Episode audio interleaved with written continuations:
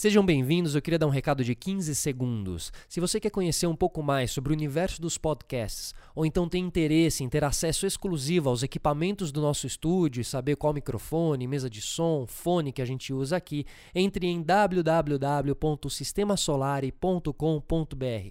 Espero vocês lá para a gente conversar melhor, ok? Enquanto isso, vamos ao nosso programa.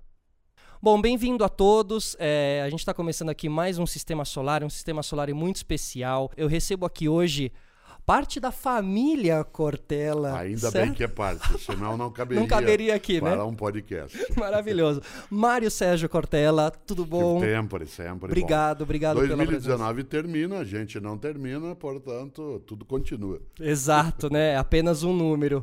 E Pedro Mota Cortella, tudo bom, Pedro?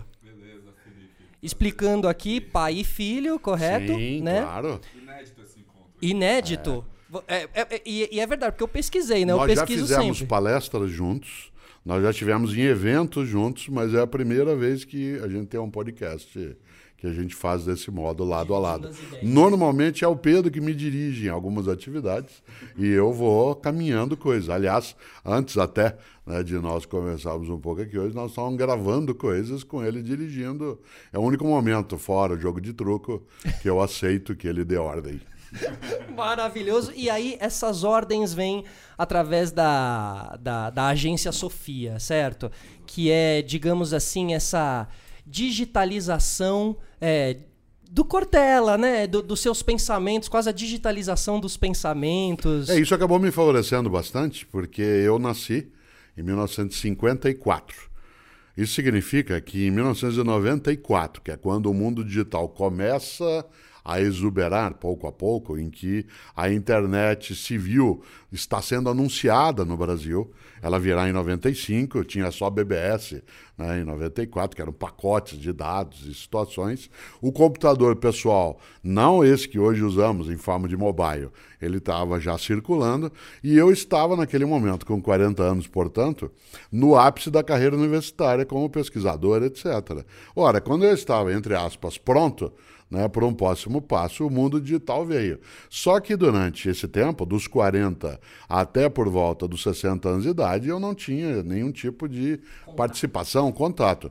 Quando o Pedro né? Ele, na atividade dele como jornalista em vários momentos. E depois, com os projetos dele, ele faz e funda né, a agência Sofia. Claro que isso, em grande medida, acabou me favorecendo, porque o conhecimento que eu não tinha e que ele tem pôde se juntar com aquele conhecimento que eu tenho e ele não tem. Perfeito. E nesse modo de encontro, né, quase que gerou, claro, como todo encontro entre o Rio Negro e os Solimões, né, tem ali uma pororoca né, e ela faz muito ruído, além de tudo. Afinal, né, alguém que mergulhou no mundo digital, como o Pedro Cortella e eu, que venho de um mundo analógico, mas atento a essas coisas em vários momentos, Felipe. Eu dizia, não, eu não quero isso, eu não desejo. E o Pedro dizia, não, isso, é, isso funciona, isso daí é algo que vai ter um bom passo. Eu dizia, mas nem sempre, né? Você tem que lembrar que todos os que criaram esse novo mundo hoje são velhinhos que nem eu. Portanto, não é uma coisa só de gente mais jovem, né? De que outros que forem. Por que, que eu digo isso? Porque a agência Sofia, ela, ao trazer essa digitalização de um conteúdo existente, ela maximizou, né? deu uma potência a esse modo de comunicação, de expressão, que para mim seria quase que imagi- inimaginável. Sozinho, né? Não, não Você conseguiria. partindo, abrindo o seu Instagram, Em princípio. Felipe, não só não conseguiria, como eu não tinha necessidade de fazê-lo se eu quisesse continuar onde estava. Perfeito. É que dar um passo além, que é um passo para melhor, numa outra condição, ele cria isso. Eu não tenho nenhum tipo de fixação ou de idolatria né, do mundo da contemporaneidade. Ao contrário, lido com filosofia. As pessoas com as quais eu tenho algum contato mais direto faleceram há 2.500 anos. Por isso eu não tenho esse encantamento. Você ter uma ideia, até hoje, aos 65 anos, eu não dirijo. Não tenho carteira de motorista. Eu não desejo tê-lo. Né? E é interessante porque uma parte das pessoas mais jovens está entrando nesse circuito que eu aderi né, quando eu tinha 18 anos. eu uso barba há 42 anos sem tirá-la. Eu estou na moda novamente. né? Isso significa que há alguns encontros e desencontros aí que o mundo digital ele faz, inclusive que a gente possa trazer né, uma conversa desse tipo. Eu sou comentarista de rádio. Você quer uma coisa mais antiga do que rádio? Né? mas ela está aí presente, só que não no mesmo modo, no mesmo lugar. E o rádio mais não basta. Né? Nesse sentido, Junto, né? a agência Sofia, que aliás tem um nome especial, porque Sofia né, é uma das bases né, de construção da ideia sonora, pelo menos, da noção de conhecimento, né, de sabedoria, ela favoreceu essa pai-seria e filho-seria, para fazer um trocadilho horroroso, mas admissível, né, quando a gente está no mundo contemporâneo. E aí, é, uma vez dentro dessa lógica e dessas redes sociais, hoje em dia os números são enormes, né? E aí isso mostra uma necessidade e uma, e uma recepção positiva de ideias, até porque a rede social durante muito tempo esteve e está colocada na banalização também. Ah, rede social, para de perder seu tempo, para de. E vocês acabam trazendo uma outra leitura. Os números aqui no canal do YouTube hoje em dia, mais de 750 mil inscritos e no Instagram quase 4 milhões.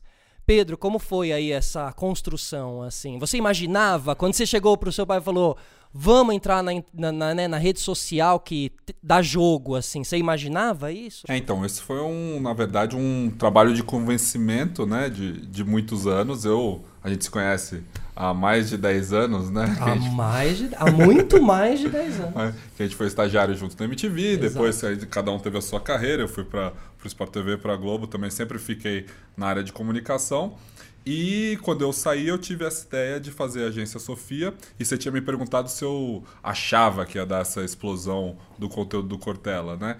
E eu achava sim. Aliás, esse foi um dos principais argumentos para ele ficar convencido de que era interessante entrar nesse mundo, porque existia é, vídeos no, no YouTube que eram gravados de palestras dele. A maioria do público, aliás, conhece ele desses, desses vídeos, que era uma, uma pessoa que era fã e colocava isso lá. Tudo bem fazer isso uma vez, só que depois esses canais começaram a ser monetizados e viver disso, e viver da obra dele, né? Claro. Isso já me acendeu um alerta que não seria tão legal. E outra coisa, a questão da autoria. Tinha um perfil no Twitter, ele até comentou isso no programa do Danilo Gentili, que é, o cara tava lá e era um fã que tinha criado em homenagem ao Cortella, e ele post- postava algumas coisas, divulgava livros, divulgava algumas coisas, só que ele também é, emitia opiniões políticas e fazia coisas em nome dele que não era certo. No Instagram tinha fake, isso foi um, a primeira parte do trabalho da agência Sofia, então foi esse, essa higienização É, essa das limpeza redes. daquilo que é né, a contrapostura da autoria. Eu não sou avesso à ideia de ser citado, porque isso faz parte da minha atividade. Boa parte daquilo que eu falo, que eu escrevo, tem citações. O que eu não quero é ser usado né, com a perda da autoria de algo. Claro. né? Uma coisa é alguém que, ao cantar uma música, ao exibir um filme, é, presta né, aquele devido crédito, não só o crédito no sentido né, de reconhecimento da autoria, mas também em relação ao retorno financeiro de um trabalho né, que é feito. né, eu não construí parte disso que é hoje, por exemplo, essa expressividade que você lembra, que me agrada, né, de quase 4 milhões de pessoas no Instagram, não construí em dois anos. né? Elas não vieram por causa da agência Sofia, vieram, mas não vieram nela, né? porque foram 43 anos anteriores né, de estudo, de reflexão. O que, como lembrou Pedro, não é uma questão de arrogância. Né? Quando ele dizia e disse né, que é algo que a gente nem sempre tem toda a credibilidade, porque é um mundo bastante novo. Há coisas que avançam, outras que recuam. Há muita coisa dentro desse mundo que será deixada de lado. E não em termos de tecnologia apenas, mas de uso né, Claro. dessa tecnologia. Haja vista, né? haja visto que, por exemplo, quando você pensa o Facebook, que tem 15 anos, né? E que nasce com a ideia mesmo de ser um Facebook dentro de aquele famoso anuário né, de estudantes dentro de uma escola. E que perdeu essa característica, que passou a ser usado como ferramenta de dominação, né, de drible, de enganação. E que hoje, até o seu fundador, um deles, né, aquele que mais monetiza, para usar um termo de agora, ele quer retomar uma parte daquele espírito. Não sei se o conseguirá. A né? essência Isso, daquilo, daquilo né? que era o ponto de partida. Então, há caminhos e descaminhos nisso. E isso é algo encantador para quem é da área de educação como eu. É encantador. É curioso que ele falou do Facebook e no começo ele tinha falado que a gente se encontra em palestras, assim. Uhum. Isso aconteceu num evento do Facebook que eles fizeram a, a gentileza de me colocar entre o Cortella e o Marcelo Tass. É, como para, palestrante. Para falar meia hora, ou seja, imagina essa encrenca. É. Mas deu certo. Deu certo. Deu certo, Pô, deu porque certo, você é. já tinha aprendido comigo nesses dois anos. Ou nesses 35 anos. Claro, né? Quando eu digo aprendido, né, foi o fato de que, é claro, acompanhando mais próximos, acaba. Eu sou docente. Né, eu sou professor há 45 anos, portanto, é claro que a capacidade de comunicação é mais do que uma arte. Para mim, ela é uma obrigação. Uhum. Eu preciso saber fazê-la. Claro. E o Pedro, jornalista que é, vários momentos estava habituado a uma comunicação que era um pouco mais restrita no tempo. Né? Em grande medida, uma parte dos jornalistas é um relator de algo. É falar né? um vivo, um Isso. uma... Narrar, Enquanto né? que numa palestra, como é o caso que ele fez no Facebook, você tem que contar uma história durante uma hora certo? Isso tem outro tipo de expertise. E aí, quando você junta né, essas duas coisas, às vezes, e tem sido assim, uhum. né, o resultado é bom. Né? Diferente dele, eu usei o PowerPoint. Não, é. não seria sem PowerPoint. Eu faço, eu faço comunicação artesanal.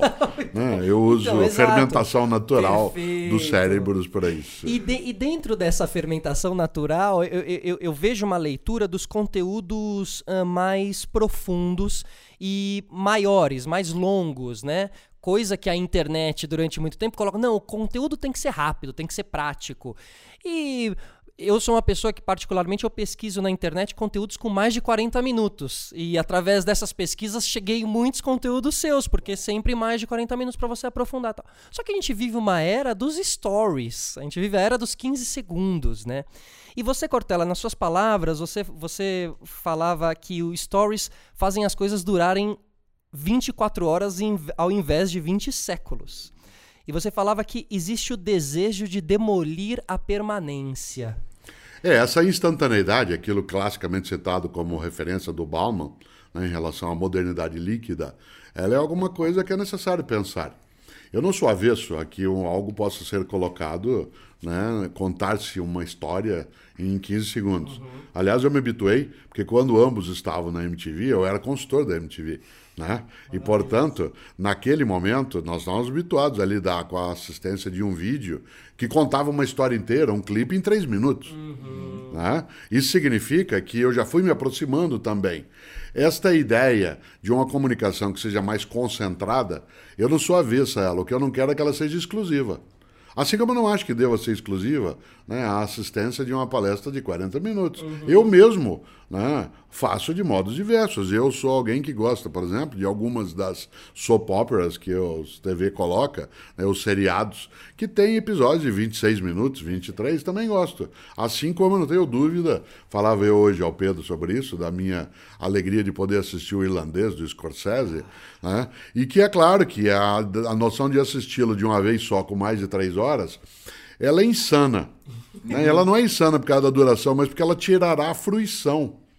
Né? Tudo aquilo que tem um alongamento exagerado, uhum. eu não tenho dúvida de que o Scorsese, que é sem dúvida, né, especialmente né, um criador, que ele o fez também para que a gente pudesse vê-lo né, em momentos em que você consegue. É, quando as outras séries apareceram no serviço de streaming, alguns de nós chegamos a ficar 8, 10 horas em sequência vendo episódios é, para é. acompanhar, por Mas uma razão. Episódios, né? Podia ter porque, três, né? porque não se contava a história toda em 30 minutos. E você queria Isso, o... isso, queria. Então, apesar do, né, do Stories, uhum. há um desejo de que o baile dure mais do que a Válida de Segundo, né? Do, do Lelutier, lembra da Válida de Segundo, que a orquestra vai tocar e faz tan, ah. tan, aí parou. Né? Ora, eu não quero só a Válida de Segundo, eu quero para algumas coisas. Tem coisas que eu quero que demore pouco. Uhum. E outras ao contrário. Eu quero alongar a convivência, né, a capacidade de fruição, né, a ideia de algo que seja, por exemplo, um concerto. Né, eu vejo agora aqui dentro né, do teu estúdio Bruce Springsteen, por exemplo. É claro que eu quero ouvir né, Streets of California, mas eu não quero ouvir o dia inteiro. a versão estendida, né? Isso. Os dele, inclusive. Isso. Né? As mesmas coisas, essas que São têm uma duração Claro que ela pode ser de vários modos. Então, o mundo digital oferece essa dupla condição. Tanto posso eu assistir algo né, que tenha uma duração maior, como pode ser algo que seja mais resumido. O que eu não posso é esquecer de uma antiga frase da filosofia que diz: muito cuidado com uma pessoa de um único livro. Porque uma pessoa que tem um único livro, ela tem uma obsessão absolutamente perigosa naquilo que faz. Então, se eu pensasse de um único modo, né, isso tornaria a minha forma de pensamento entortada, desviada. Né? E claro que o mundo digital favorece essa multiplicidade, mas favorece também algumas pessoas trazerem à tona pensamentos que têm a profundidade de um pires. É perfeito, certo. perfeito. E essa transição você acompanhou de perto, essa. Porque o mundo mudou muito desde no... a partir de 94, né? Sim, são muitos apelos, né, Felipe? Você tem apelos de agenda no cotidiano em que a ideia de você sentar e, por exemplo, ler alguma coisa, seja em que plataforma for, né, por três, quatro, cinco horas em sequência, uhum. ela exigirá, primeiro, que o autor seja muito bom. E pode ser, sim, um Machado de Assis, pode ser né, um Pascal, pode ser alguma coisa feita né, por Shakespeare, isso não impede. Mas isso, para que eu tenha ali esse alongamento, eu preciso, primeiro, ser encantado por aquilo que é aquela leitura, e segundo, ser afastado de distrações outras. Aquilo que distrai, que desconecta. Por exemplo, muito da hoje da tecnologia ela é distrativa, uhum. ela separa. Né? Quem diria que nós estaríamos de novo num podcast voltando ao modo rádio de perfeito, comunicação, perfeito. em que a pessoa prefere, inclusive para não expor o seu mobile, o seu celular e ser furtada ou roubada no lugar, colocar um fone de ouvido no qual ele inclusive disfarça a cor do fone para ele não sugerir qual é a marca né, do aparelho que ela está usando. São as cautelas uhum. né, desse cotidiano que permitem sim né, que a gente possa mergulhar um pouco mais fundo né? E essa superficialidade, ela é uma possibilidade, mas ela não é uma obrigatoriedade. Mas o tempo do conteúdo que a gente coloca foi um aprendizado pra gente também. Foi, né? Lá na, na agência e principalmente no Sim, YouTube. Claro. Hoje, num primeiro momento a gente pensava assim em vídeo de 5, 6 minutos. Depois a gente passou para um vídeo de é, acima de 10 minutos. E o principal é que o cara consiga, é, a audiência consiga, dentro daquele vídeo, ter uma ideia completa. E isso com as palestras dele é fácil de fazer porque ele sempre faz um, algumas parábolas que se fecham mais ou menos nesse tempo. Então a gente consegue fechar a ideia e entregar para um a audiência. conteúdo com começo, meio e fim. Exatamente. Né? Mesmo sendo uma parte de uma palestra. Perfeito. E o que eu quero é que as pessoas peçam como que eu vejo a palestra inteira, que é o que mais tem de comentário. Onde é que tem essa palestra inteira? Onde é que tem esse vídeo Você inteiro? sabe que há, a né, A palestra Pedro? inteira é. tem no, na palestra. Sim, claro. É, há um modo didático de comunicação para quem tem que expor um conteúdo, um assunto, uma reflexão, que é você ir fazendo círculos concêntricos. É quase uma fala hipertextual, em que você começa, vai abrindo janelas, depois você volta, cada uma delas fechando outra vez. Né? Esta forma hipertextual, que antecede o mundo digital, como maneira de comunicação, ela é usada muito na música e no teatro grego clássico, que era aquilo que o coro colocava né, em alguns momentos para fazer a conexão né, entre aqueles dois momentos do espetáculo.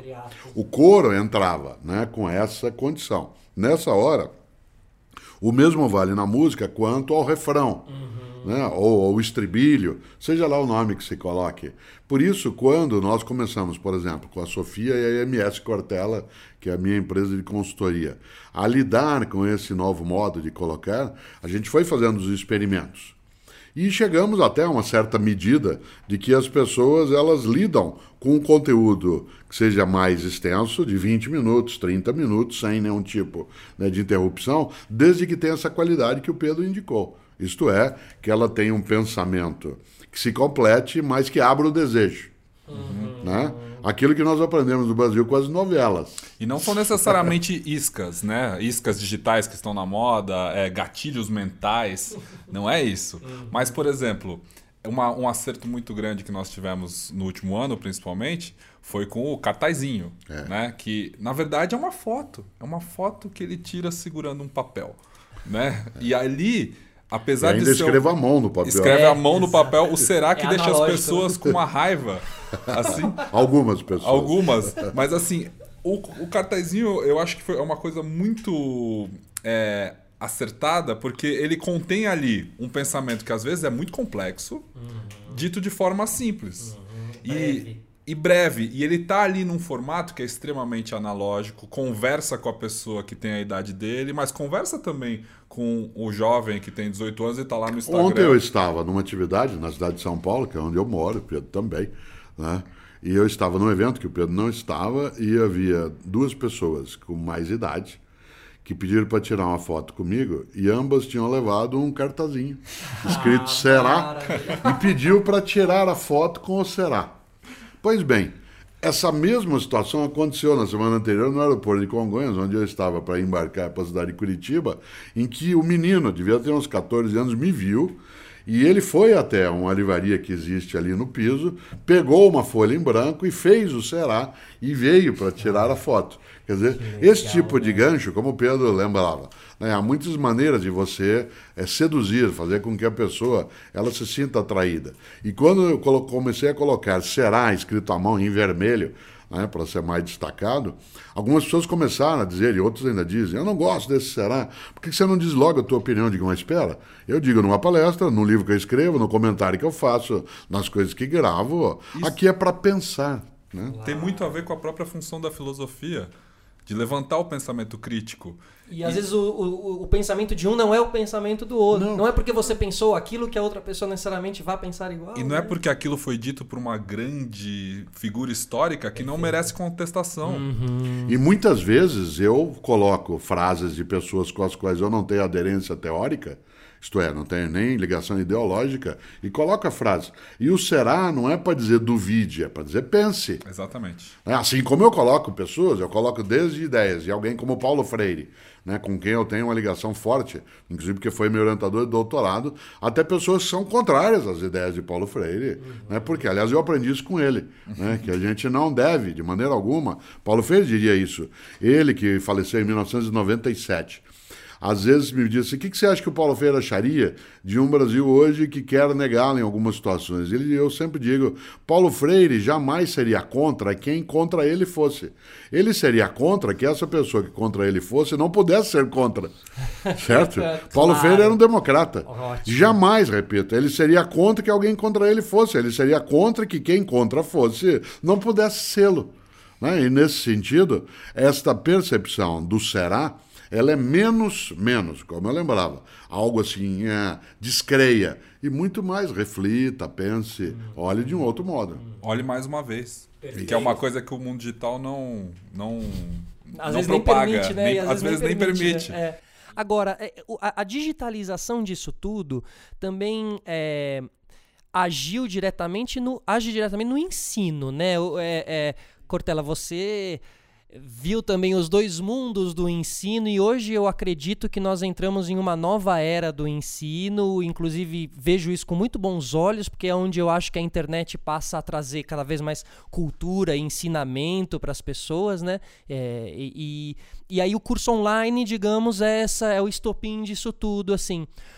Como é um curso online, assim, Olha que coisa gostosa. Nós organizamos, a partir da Sofia, um curso de filosofia, chamado Filosofia Nós com Isso, um curso em 10 sessões, 10 aulas, 10 né, momentos.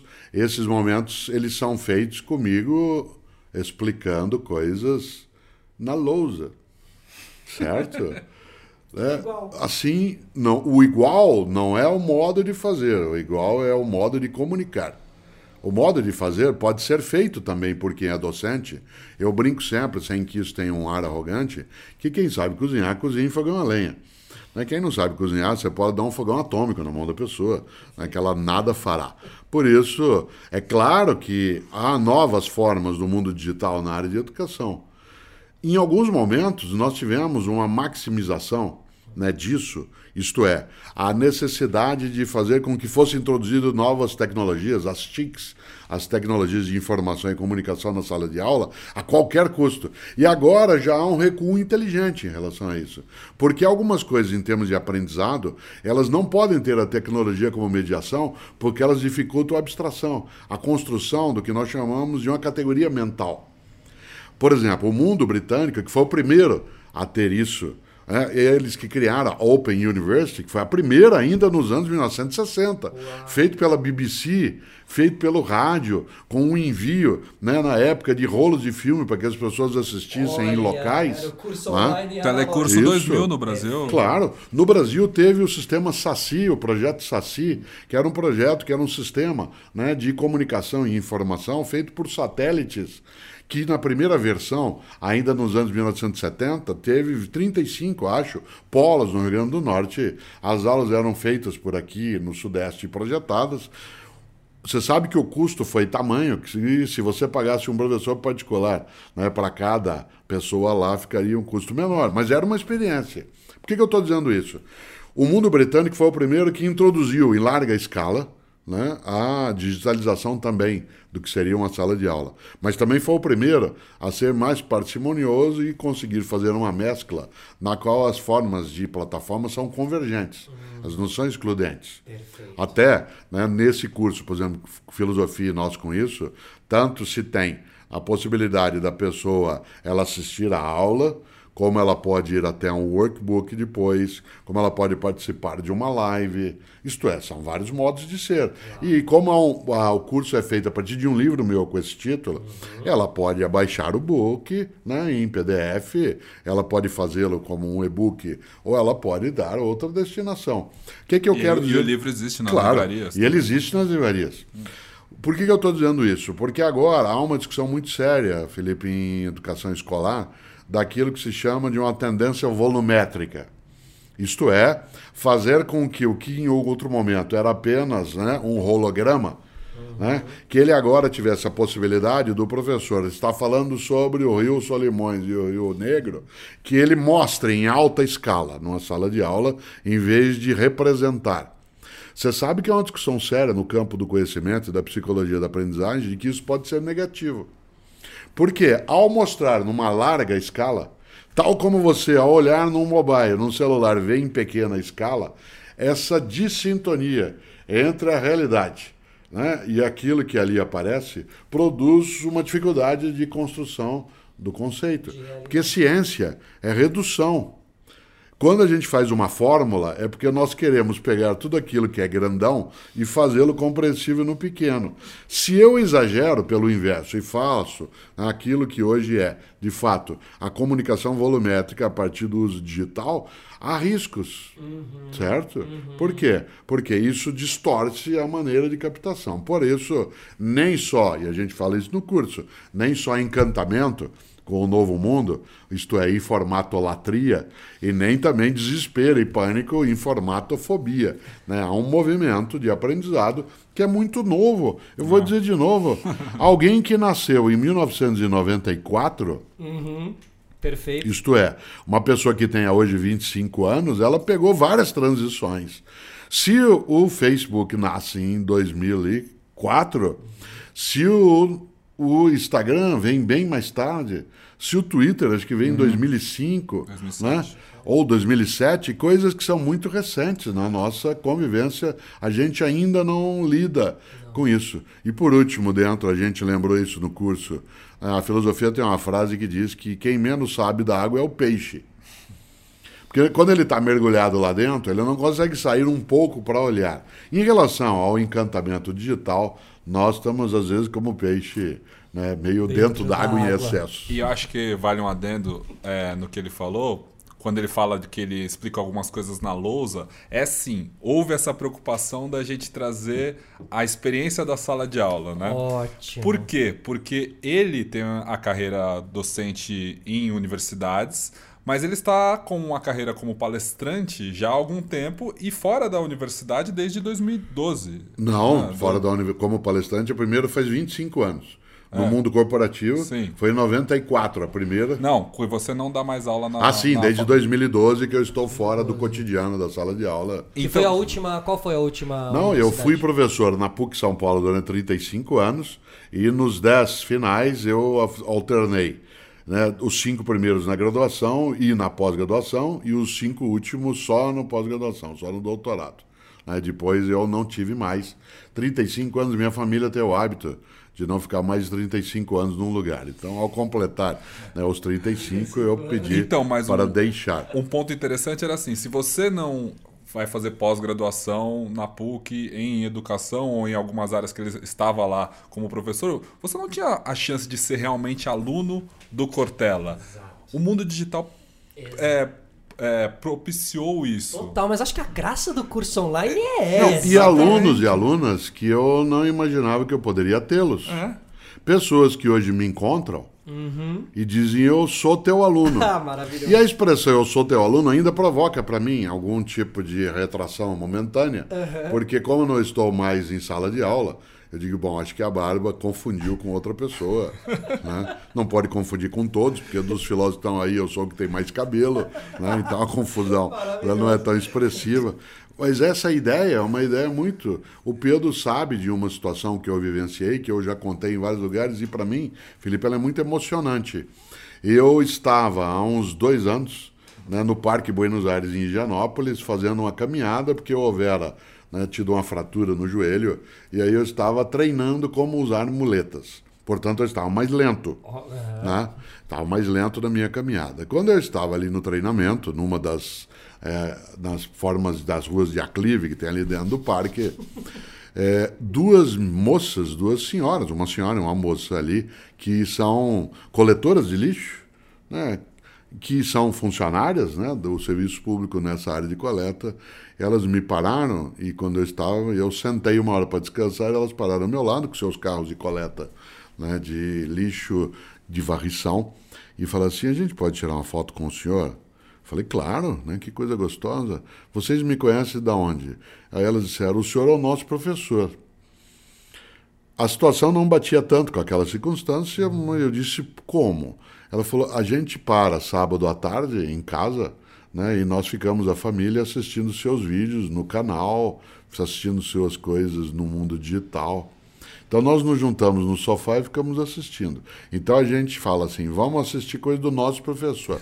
Bom, afora o fato de que se eu não tivesse sentado, né, eu teria desabado. Né? E ao desabar eu provocaria espécie, porque eu estava com a muleta. Né? E isso ainda trouxe um valor adicional, quer dizer, é- emociona demais. Claro. Né? Você imaginar, sem ser aí demagógico, o quanto que pessoas que não tinham acesso a algumas circunstâncias, pela distância, pelo custo, É pela possibilidade, numa sociedade excludente, até de entrar num lugar. Claro. E tem o barulho do sinal, tem a sala de aula, No tem a curso. lousa. Tem essa reprodução. Tem essa reprodução, mesmo, tem a cena emocional. dele entrando na escola, Ah. assim, que as pessoas falam, putz, isso aí foi na PUC, onde é que foi, não sei o que lá. Na verdade, a gente gravou numa escola aqui na Zona Norte, Mas, mas... esse é o lado de, de televisão, um pouco Exatamente. também, É, de é. transformar a coisa em, né, em um cenário. Não, mas por exemplo, quando eu vou até a lousa Uhum. e algo escrevo com giz, aquilo também é quase que holograficamente, mas de outra É, na maneira. verdade não escreve, É, né? não escrevo. Isso a gente tá? colocou Mas na há coisas que estão escritas com giz. O nome de cada aula e o tema, eles Então, estão com giz giz, lá, é filosofia só e política. É, só arte, Isso. exatamente. né? Então essa mescla, ela é uma coisa magnífica. Perfeito. Assim como a gente já fez churrasco, para quem gosta, né, em num buraco cavado no chão, como é o caso no Paraná, que é o meu estado, Delícia. e que agora a gente pode pôr um espeto giratório, se assim desejar. E eu vejo muito também a, a coisa do acesso, né? Antigamente, realmente, para você ter tal aula com o Cortella, você precisaria estar em tal endereço, em tal horário. Se não fosse ali, esse esse ensino era negado, digamos assim. Né? Não, e Então, não só ele precisaria estar, eu também, certo? Isso significa que hoje eu consigo ampliar imensamente essa condição. Mas não basta ter um conteúdo, porque uma organização, uma produção, né, uma gravação que seja amadora, ela até tem uma presença no ponto de partida, mas ela não encanta.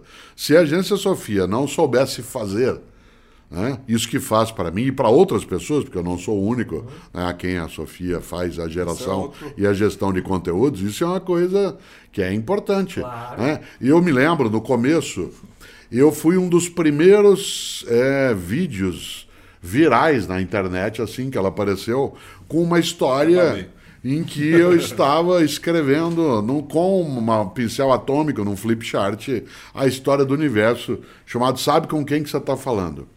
Isso faz mais de 10 anos que eu fiz um dia e alguém, muito mais do que isso até, e alguém gravou e um dia colocou. Aquilo é amador, porque não era para isso. E nem era para ter sido filmado. Ao ser colocado, aquilo gerou milhões de visualizações. Feito agora de um modo estruturado, né, animado, com uma cor, com um ritmo, aquilo comunica muito mais. Com certeza. Aliás, a Sofia deveria fazer uma animação né, com aquilo. Lá, já gente, trazendo a gente trabalho. já produziu e não postou ainda, mas vai ser algo pro Natal. Pro agora. Natal? Boa, Mas se nós estamos no programa de final de ano, É, já boa. foi então. Maravilhoso. Depende de quando que ele vai E onde você vai ar. postar? Depende- é. Não sabe, Nas é redes segredo. sociais, na Nas nuvem. sociais. Na nuvem. Mas eu, Na eu, nuvem. eu concordo muito com a qualidade do audiovisual, né? Sim. Inclusive o podcast traduz isso que muita gente faz apenas com imagem, é, apenas com áudio e eu coloco a imagem porque eu acho fundamental. Mas sabe que isso trouxe muito, pra né? gente que atua em rádio, como é o meu caso também, uma situação muito curiosa. A grande diferença entre fazer rádio e fazer televisão, né, para usar uma expressão da área, e eu sempre fiz as duas coisas né, nos últimos anos, é que a gente tinha muito mais tranquilidade no rádio porque você não estava exposto. A vestimenta, o modo como você se colocava, o tipo de gesto que se fazia. Fato. Né? E hoje não mais. Total. né? Hoje você tem câmeras conectadas e, portanto, até a maneira de olhar, né, ela impressiona. Eu estava assistindo né, um noticiário em que havia a jornalista fazendo a apresentação e né, dois comentaristas na tela. Enquanto um deles falava, o outro olhava para ele, para aquele que falava. Quando inverteu, aquele que estava olhando para o pessoal falar, o outro não olhava, olhava reto. A sensação imediata, se não fosse uma brincadeira, é que eles tinham rompido. Né? Corpo Isso fala, na né? TV é nítido. No rádio, não havia essa questão. Agora. E- no podcast, eu também prefiro quando ele tem a possibilidade de acompanhar a expressão do corpo, o modo, o lugar, a beleza da cena. É a beleza da cena. Nisso você acertou muito, eu falei isso pra você, que esse aqui é um podcast que eu assisto, não é? Não necessariamente escuto, assisto ele no, no YouTube, mas é isso vem de encontro com o que a gente pensa também na agência para todos os nossos clientes. Não é estar em um só lugar muito bem, não é só o Instagram, não é só o YouTube, não é só o Facebook, não é só o TikTok agora, né, que falam. Na verdade, o, o bom conteúdo, que é as pessoas com quem a gente gosta de trabalhar e que na agência Sofia são mais ligadas à área de educação. Cita por- alguns nomes que, que tem ali na Não, agência Sofia. Hoje a gente trabalha com o Cortella e com o Marcelo Taz, também com o professor Carlos Júlio. Perfeito. Nós fazemos as redes deles três e também temos a agência Sara, que é mais para conteúdo de médico, é, de bem-estar relacionado à saúde, que é outro guarda-chuva, e nele nós temos o Dr. Roberto Calil, do, do, do Sírio e do Incor. Agência Sara com H no final, Com H no Sara final. e Sofia com P-H-Y. Exatamente. Sofia. E, YA. e, é, e é uma coisa que eu pensei quando eu saí da TV também.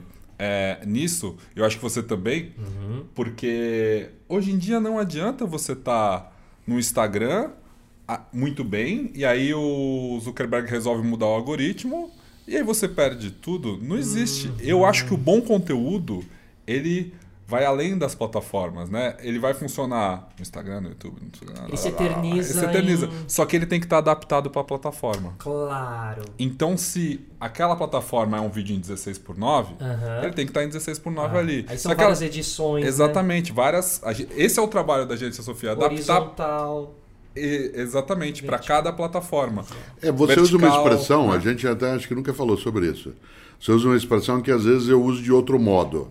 né? Quando você fala em adaptar, né, eu não aprecio tanto essa expressão, não porque você a falou, né, mas porque eu tenho uma visão de que é muito mais integrar. É. Porque a noção de adaptar quase que é de se conformar. Quando você se adapta, você se conforma, portanto, você se restringe.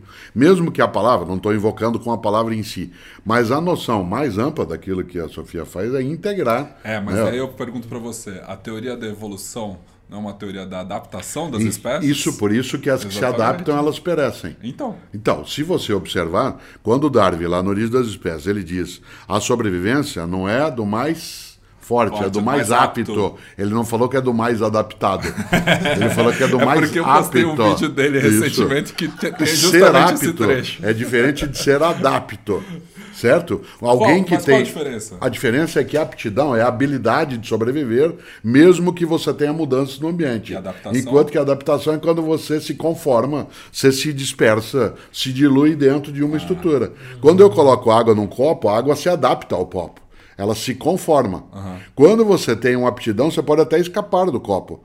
As espécies que sobreviveram foram aquelas que não se adaptaram. sim. Certo? Mas aquelas que tiveram capacidade de se integrar numa nova circunstância. A noção de ser apto é diferente de ser adapto. Né? E nesse sentido, é gostoso quando o Darwin levanta essa conversa, porque a tradução né, do inglês para outros idiomas, ela traz a sensação de que é a mesma coisa. É. Né? Alguém adaptado? Estou eu agora, adaptado à cadeira, à poltrona, à mesa. Né? Claro que isso dá uma bela discussão. É, sim, a sim. gente podia um gravar um podcast, vídeo um dia né? sobre isso. Aliás, isso, Criando- vai, da- isso vai das coisas que mais me perguntam, né? Eu acho que isso é importante a gente colocar no podcast. Como que é ser filho do filósofo? Vocês sentam à mesa e ficam filosofando? Não, essa conversa Não. sobre Darwin nunca aconteceria. Não, não tipo, aconteceria. Num almoço de domingo. precisaria. não, isso É, não mas é. é, passa por um lugar mais Inclusive porque cotidiano, numa mesa de almoço se daria o fim das espécies e não a origem. Maravilhoso.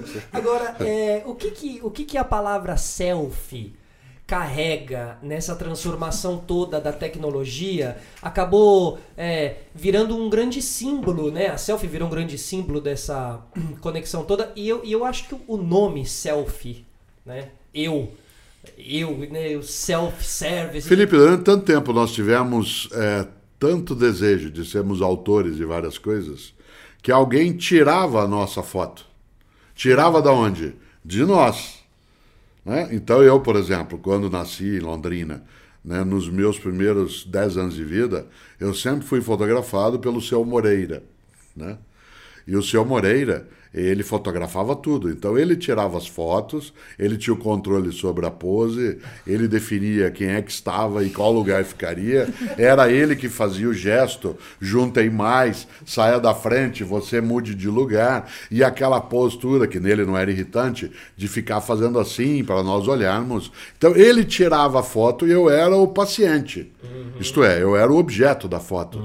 O que a tecnologia permitiu é que a gente pudesse ser sujeito da foto, do filme, da música, da fala. Claro que isso gerou muita tolice também, porque quando você abre a porta né, do vulcão, quando ele está amarrado, é claro, isso vem né, numa grande explosão. Mas eu acho que a noção do selfie, ela em algum nenhum momento pode ser exagerada, porque do contrário ela cai numa armadilha que é o egoísmo. né? Isto é, só me interesso por aquilo que eu estiver. Não interessa mais o pôr do sol em si, mas eu sendo visto vendo o pôr do sol. Exato. E isso é uma anulação da beleza que o. Eu não posso ir a um museu, certo? E me mostrar na frente da Mona Lisa. Porque a beleza não é mostrar a alguém que eu estou ali, a beleza é saber que Da Vinci fez aquilo, certo? Mas existe também uma coisa que a internet dá, que é a noção de tudo que você fez já fizeram antes. Ou seja, se eu tiro uma foto lá daquele lugar, tem um Instagram muito legal até que chama Insta Repeat, que ele mostra é, várias pessoas tirando a mesma foto do mesmo lugar. e às vezes são fotos criativas, né? Colocar um daquelas bolas de. Então, isso é mamão. autoria. Não é autoria, porque aquilo já foi feito tantas vezes que. Não, tô e aí mostra como a internet permite, tipo, com, a- com o alcance hoje das redes sociais, que é muito difícil ser original. E às vezes tirar uma selfie na frente da Mona Lisa é, é você, vai ser uma foto original. Então, né? Querendo por isso não. que eu estou dizendo, porque o que importa ali né, é mais o que eu consigo fazer em que eu tiro a minha foto. Há algumas comunidades humanas, e isso sempre se tornou parte da lenda, de que não admitiam que se fizesse foto porque ele supunha que a alma seria exaurida né, nesse tipo de captura. Eu acho que vários de nós, quando entendemos que era possível que eu tivesse o controle sobre aquilo, né? Qual é a nossa grande suspeita em relação ao carro inteligente? Né? Isto é, aquele que dispensa o motorista. A mesma suspeita que eu tive quando, ao chegar de Londrina, em 1967, na cidade de São Paulo, eu entrei num elevador que não tinha assessorista. Certo? E no dia, isso, no dia que eu descobri, por exemplo, que os trens do metrô é, que em São Paulo começaram a circular experimentalmente em 1974, e por uma boa coincidência, eu morava exatamente ao lado né, da primeira das linhas do metrô. Ao saber que o trem não era manejado pelo condutor, que ele estava ali apenas para uma emergência, mas isso sim, pela central né, do metrô no Paraíso, ali de- exatamente na estação, próxima à estação que se tem, aquilo num determinado momento tem impacto. Uma das coisas que mais produz nas pessoas pânico, por exemplo, em avião, é quando você percebe que você não está no controle. né? Eu gostaria muito de acompanhar alguns voos ao lado do piloto para, no caso de acontecer alguma coisa, eu mesmo não sabendo, poder Assumir. assumir ou interferir. Evidentemente que a ideia de selfie ela marca um pouco a noção de eu quero agora de imediato, mas houve uma perda em relação à fotografia digital, nem estou falando do campo da arte, porque essa fluidez ela faz com que a gente não contemple mais. Minha mãe, que tem 91 anos, que vai fazer agora no início de 2020, ela guarda até hoje álbuns de todos nós e fotos. E esses álbuns, por serem físicos, eles levam a colocar no colo e ficar olhando, voltando, olhando e voltando. É claro que guardá-los de modo digital, o Pedro digitalizou parte de fotos minhas, né? Isso dá uma durabilidade maior. Mas enquanto vislumbre, né, ele tem outra percepção. Por que, que nós, alguns de nós, o Pedro não necessariamente é, sempre, mas por que, que alguns de nós começamos a reouvir alguns discos de vinil? Porque tinha ruído, Ótimo. É, certo? Exato. O ruído da orquestra. Mas você sabe que. Tinha vida, né? Eu tive uma conversa interessante no Facebook esses dias que um amigo meu postou um texto que ele comprou o ingresso pro show do Kiss. E ele falava que. Vivos? Pois é, ele falava, por que, que eu comprei esse ingresso do show do Kiss? Eu ta- Ele fez um texto tentando pensar, pô, o Kiss era uma banda que tem um disco bom lá de 72, 73, e depois só um monte de porcaria, não sei o que lá, e eles já não são uma banda, são muito mais uma maquiagem no palco, alguma coisa que tá ali. Pra que que eu gastei tanto desse ingresso? Alguém consegue... Alguém consegue me dizer? Ah, que e eu ótimo. falei pra ele, pelo mesmo motivo, sei lá, que eu, que eu fui no show do Los Hermanos. É. Não tem nada a ver com a banda. Não. Tem a ver não, com tem você. a ver com você. é. Tem a ver com você voltar àquele momento em que você foi feliz ouvindo aquela música. Mas os chineses dizem jamais volte a um lugar onde você foi feliz um Mas dia. você volta.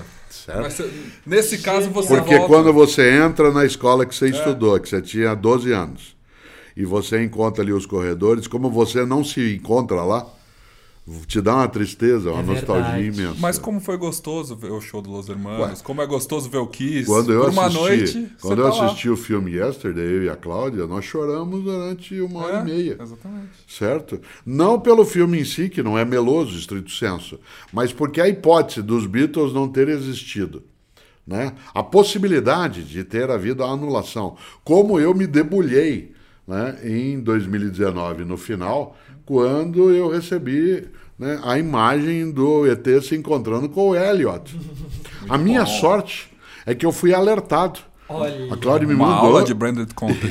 É maravilhoso. A Cláudia me mandou e disse: não assista em, no- em frente a outras pessoas. Eu falei: será que tem alguma coisa indevida? E aí eu estava no voo né, para Curitiba e eu tinha gravado, né? E aí eu assisti. Sorte que não tinha ninguém do meu lado, porque eu debulhei a chorar. Quando o ET diz assim, para os filhos do Elliot, Elliot, certo? E ele vem e eles se abraçam, e eu comecei a chorar, porque eu assisti a esse filme, ambos. Você nasceu em que ano? 82. Então, e o Pedro 83. O filme foi lançado no Brasil, eu estava no lançamento, na noite de Natal. No dia 25 de dezembro de 1982. E eu assisti esse filme, né, na época eu tinha dois filhos pequenininhos, né, a mãe autorizou que eu pudesse me ausentar por um tempo e eu fui ver, né, porque eu sempre gostei de história de ficção, sempre li muito nessa área. Pois bem, você imagine né, que eu assisti isso em 1982, no ano que você estava nascendo. E o Pedro não tinha nascido. Olhar quase 40 anos depois né? Trinta e tantos anos depois, os dois se encontrando, essa magia, né? Ela é estupenda. É, por isso né? tem gente que vai no show do Backstreet Boys, sabe? Uma coisa meio Sandy- assim, aquela Sandy Júnior, Isso, botando estádio. Claro, E exato. fazendo um sucesso imenso. E, posi- e um retorno muito positivo, porque Claro. bateu no coração das pessoas, Bom, né? Felipe, não tem nada a ver com a música. É isso, não tem tem a ver nada sobre a ver tem. com a você. banda, Maravilhoso, é isso sobre mesmo. você. É verdade. E uma coisa legal, que a gente no canal do Cortella, a gente faz o baú do Cortella, né? Ah, maravilhoso. E agora lembrando, o ET esteve nas suas palestras Sim. até mais ou menos o começo dos anos 2000, assim Depois como grande mais. referência. Tá brincando. Existem esses vídeos que ele fala, porque é do Isso. momento do... Ontem eu voltei a fazê-lo. Então, essa- Porque essas o- coisas do cérebro dele não fazem o menor Isso. sentido. É, que ó. tipo, tá guardado lá, Ah. e aí ele vai puxando um Isso. negocinho, e eu não sei como isso acontece, Eu não sei. sou eu que vou responder isso, meus filhos Ontem não eu vão saber, meus irmãos também não sabem. Mas vem. Mas vem. Ontem eu voltei ao ET porque o vídeo dos dois se encontrando é um mote maravilhoso para capturar todas essas situações. Fala resumidamente essa, essa parte da Não, eu falei de novo do, do ET, que é o momento em que o Spielberg se baseia no Teatro da Capela Sistina, em que Deus e Adão quase se encontram, na famosa cena da criação, e que o Spielberg traz para mostrar o quanto que você não pode ficar sozinho no universo. Uma das coisas mais tristes do filme é uma das coisas mais tristes da vida. Há uma hora no filme em que eles têm de se despedir. Eu nunca imaginei em 1982 que em 2019 haveria um filme de reencontro. Certo? Se eu soubesse, eu não tinha chorado tanto em 1982. Eu tinha guardado um pouco E, né, para agora. e acreditar que bicicleta voa. Então, e essa é a cena que eu falava ontem, porque o filme, quando eles estão sendo perseguidos, os meninos e o ET, num cestinho na bicicleta, né, na hora que você acha que não vai dar certo, as bicicletas decolam. O cinema inteiro bate palma quando eu estava assistindo. Batia, todo mundo batia palma, porque eu sempre digo, o ser humano é acreditar que bicicleta voa. No dia que você começa a deixar de acreditar nisso, para quê? Aí a gente se conforma, ou para usar uma expressão que o Pedro nem sempre gosta, se adapta. Se você tá assistindo esse podcast no YouTube, o link do, do vídeo tá aqui na descrição. Comenta se você concorda. Agora, eu, eu tinha essa pergunta aqui para o nosso caminho final aqui da entrevista. Eu tenho três perguntas finais. Eu já vou soltar uma delas porque caminha muito com o que a gente acabou de falar. Vida fora da Terra, Cortella, você acredita? Qual é a sua visão sobre isso? Você sabe que Milor Fernandes, ele tem uma das frases mais inteligentes que eu já vi sobre isso. Um homem maravilhoso, um grande pensador, um artista, um multiartista, né, que faleceu em 2012. Milor dizia que a prova de que existe vida inteligente fora da Terra é que eles nunca vieram até aqui. Certo? Esse olhar irônico do Milor, ele serve para pensar. E eu gostava muito de fazer uma brincadeira de uma história que era atribuída à Xuxa, e isso era maldade. Mas a piada era boa, mesmo que fosse maldade. Né? E eu sei porque eu conheço a Xuxa, e ela nunca faria isso que eu vou dizer agora, mas funcionava né, como piada, porque quando alguém perguntou, e não é verdade, mas a piada vale, perguntou a Xuxa, você acredita em seres de outros planetas? Ela teria dito não, porque eles mentem muito. Certo? O que eu acho é que a, a possibilidade de não existir é quase nenhuma. O encontro ainda pode ser. Ter acontecido, eu não tenho muita clareza, acho que a ciência ainda não deu evidências. Eu não adiro às teorias da conspiração que dizem que alguns guardam pelo mundo provas disso, mas é uma questão, eu também não achava né, que poderia haver um elevador que subisse e descesse sem ninguém. Também não achava que um, um avião poderia, em algum momento, durante 80% de um voo, fazê-lo sem que houvesse nenhum humano né, dirigindo. E, e- e- e agora, assim, pra gente encerrar, é, Cortella, muita gente se inspira nos seus pensamentos, mas qual pensamento te inspira? Quem é uma pessoa. Muitas delas, mas meu pensador filosófico predileto é Descartes. Meu primeiro livro sobre Descartes. um livro chamado Descartes, A Paixão pela Razão. Foi o primeiro livro que eu escrevi em 1988, com a máquina de escrever. Né? A correção era feita colocando né, uma borracha ou uma, uma espécie de esmalte para apagar a letra e colocar de novo. E hoje ele não existe mais em plataforma papel.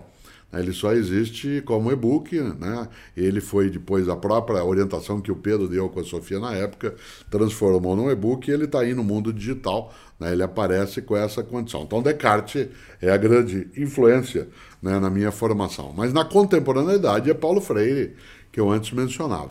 Né? Paulo Freire eu tive a honra de conviver com ele por 17 anos, quando ele voltou do exílio de modo definitivo em 1980, até o dia em que ele faleceu, e aí se foi em 1997.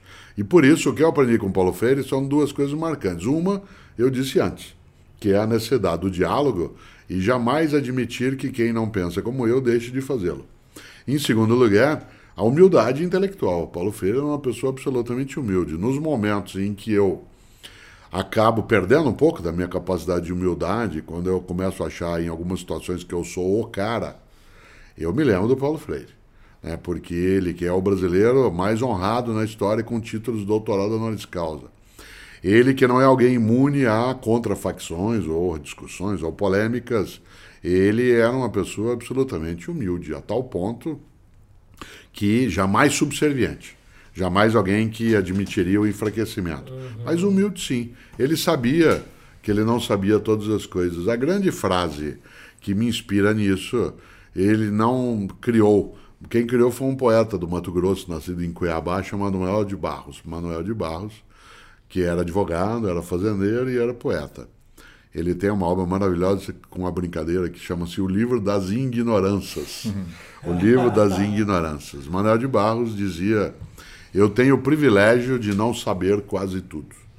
Eu tenho o privilégio de não saber quase tudo. Por isso, quando o Pedro, junto com Isabela, escolheu o nome né, da agência Sofia, ele fez ali algo que é especial, que é trabalhar a noção do conhecimento como algo que não se conclui, não se fecha, né, não se termina. É sempre o que o grande Humberto Eco chamava de a obra aberta. É. Né? Não é aquilo que termina como termina às vezes um podcast. E é uma quebrando o seu final perfeito, mas é uma discussão que eu acho que é muito relevante que a gente tem, que é hoje em dia o mundo digital está aberto aos gurus. Existem muitos gurus, uhum. todo mundo é guru. Uhum. Então, claro, com a influência dele, não só da minha criação, mas por conta de estar é, mexendo e trabalhando com com a obra dele, Paulo Freire, pessoas que são extremamente relevantes, a gente vai aprendendo também com eles, mas sem deixar aberto a, a. Eu não quero falar de forma pejorativa aos novos gurus, pessoas que estão aí, cara, às vezes é o Gary Vee, o cara que você tem que seguir. E ele está exposto de uma forma hoje. Como seria hoje o o Descartes? Será Perfeito. que ele não teria um Instagram e estaria também postando? Será que ele estaria tão genial também, né? Existe essa dúvida? Eu acho que sim, é? mas tipo... Talvez Descartes não. Talvez Descartes Porque não. o lema dele de vida era em latim, para dar a demonstração do podcast de inteligência. Em latim, o lema de vida do Descartes era larvatus prodel. Isto é, eu caminho mascarado. Olha, né? eu caminho mascarado. Ele gostava dessa, Isso, dessa, dessa, de ficar na penumbra. Discreto, e o mundo de hoje põe na luz. Na luz. Ah, é, Mas tem tanta gente que quer fazer do mundo da luz o mundo das sombras uhum. que o lado negro da força uhum. é muito mais vitorioso. É o lado brilhante da força. e, e, hoje eu fico pensando, cara, imagina que legal seria fazer o Instagram e as redes sociais do, do Machado de Assis. É. Do Dali, do Salvador do Dali. Dali do Mário Quintana. Maravilhoso. Imagina se ele... Isso é um ótimo exercício, hein? É. Né? né? Dá um podcast só imaginando as redes sociais Como seriam? Maravilhoso. Pô, seria maravilhoso. Como o Monty, como o Monty Python fez com um jogo de futebol é. de filósofos. Então eu acho que eu não, eu não vejo preconceito, Sim. cara. Eu acho que na nossa área, uhum. na comunicação, as pessoas estão muito assustadas, muito preocupadas. Abrir, né? A gente tem que se abrir, abrir cara. O mundo tá aí. E eu falo sempre uma coisa pro meu pai e para outros, que é assim, a gente vive num momento em que ninguém sabe o que vai acontecer, ninguém sabe para onde vai o mundo, muito mais agora do que antes, Sim. assim. Eu não faço a menor ideia do que, que a minha filha vai trabalhar, como que ela vai se relacionar Eu com sei, os amigos dela. Ser professora. Pode ser. Nenhum dos meus filhos é professor. Olha, então o Pedro tem- é na origem jornalista, a Ana Carolina é advogada e o André é publicitário. Enfim, Ela cara, eu não, mas tudo bem, eu não sei se ela vai passar por uma uni- universidade formal, se ela vai ter uma Uhum. formação exatamente assim, porque ninguém sabe. Isso é uma oportunidade muito grande, cara. Claro. É- Descobrir, né? Estamos vivos aí, somos agentes ativos dessa transformação toda, né? Exatamente. Larvatos Prodel. Isso para dar de novo O final um perfeito. final Isso. perfeito, É, não. exatamente. Mas um final em latim, né? Dá uma expansão, ar, que né? dá um ar de É. seriedade a um podcast.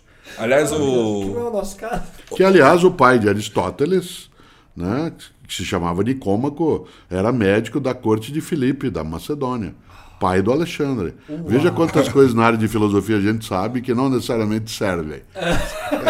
É, olha o tanto de coisa inútil que você não sabe, né?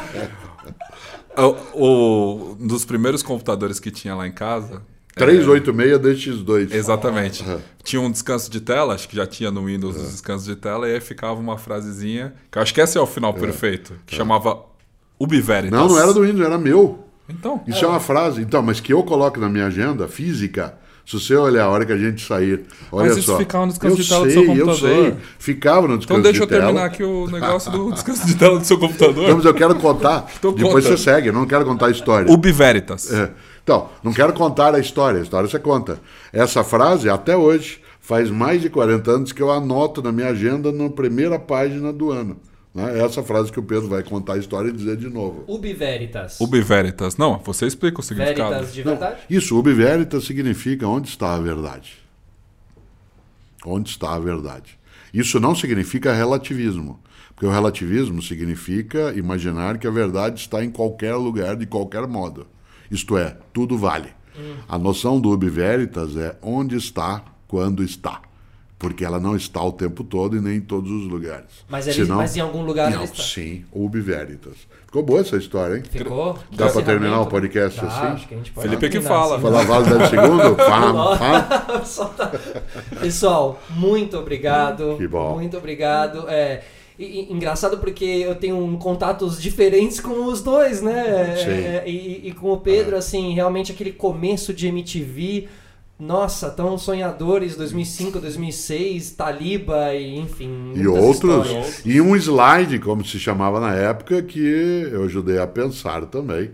Não foi criação minha, mas ajudei, que de vez em quando parava a programação e ficava um slide. Desliga a dizendo- TV e vai ler um livro. Isso. Desliga a TV e vai ler um livro. Isso na TV. Exato, Certo? não, é uma um rompimento que hoje em dia a galera quase nem imagina, dificilmente irá acontecer. Mas quando você falou que você era consultor da MTV, eu imaginei que era pra isso, pra essas frases. E porque a, a. MTV teve um projeto durante muitos anos chamado Universo Jovem, né, que era uma pesquisa em relação ao que o jovem faz, o que ele lê, de qual família ele vem, como ele é. E nessa hora, os filósofos têm, às vezes, alguma coisa a dizer, não sobre o jovem em si, sobre algumas coisas que precisam ser olhadas. Né, e que nem sempre se olha. E essa aliança da filosofia com o jornalismo, ela funciona em vários momentos. E agora você sabe como o meu currículo chegou à MTV. Claro, tudo fez sentido. E foi assim? É assim que se chegava na época. Mas anos depois, só que eu fui descobrir, né? Que Claro. você era filho Sabe do que eu não lembro disso? Eu não sabia, não. Pô, eu fui um Porque dia- quando você foi para Sport TV, eu soube no dia que você tomou, que você Olha. assinou Não, mas aí era outra coisa. Foi o processo seletivo do passaporte, que é outra Mas eu história. não sabia. Não, claro que não. Não. Mas o. Passaporte Sport TV. Isso, exatamente. Mas o um dia que E você quando foi você lá foi pra no, Evento, você foi no evento, você foi no evento do, do Tuca, Foi. da MTV, É Isso. e eu fui lá junto e levei meu currículo Olha. para um Você vê? alguém lá. Isso. Abusado, né? Não, Não, abusado isso não, já. né? é a filiocracia. Tão em moda no país. É, é a. É, exatamente. Bom, pessoal, é, então sigam aí a Agência Sofia, é, a Agência Sara também, Cortella, que eu já imagino que vocês já estejam seguindo, Pedro Mota Cortella também, é, certo? novidade. É isso. novidades pro ano que Temos vem. novidades. Que tem a ver com podcast, você já está convidado. Sensacional, será um prazer e, e acredito que tudo tem que ser eternizado em um podcast também, todas É. essas ideias, acho que faz muito sentido. Pessoal, obrigado a todos que ficaram aí até agora, muito obrigado de coração. Tchau, rapaziada, obrigado. Um grande abraço. Abraço. Abraço.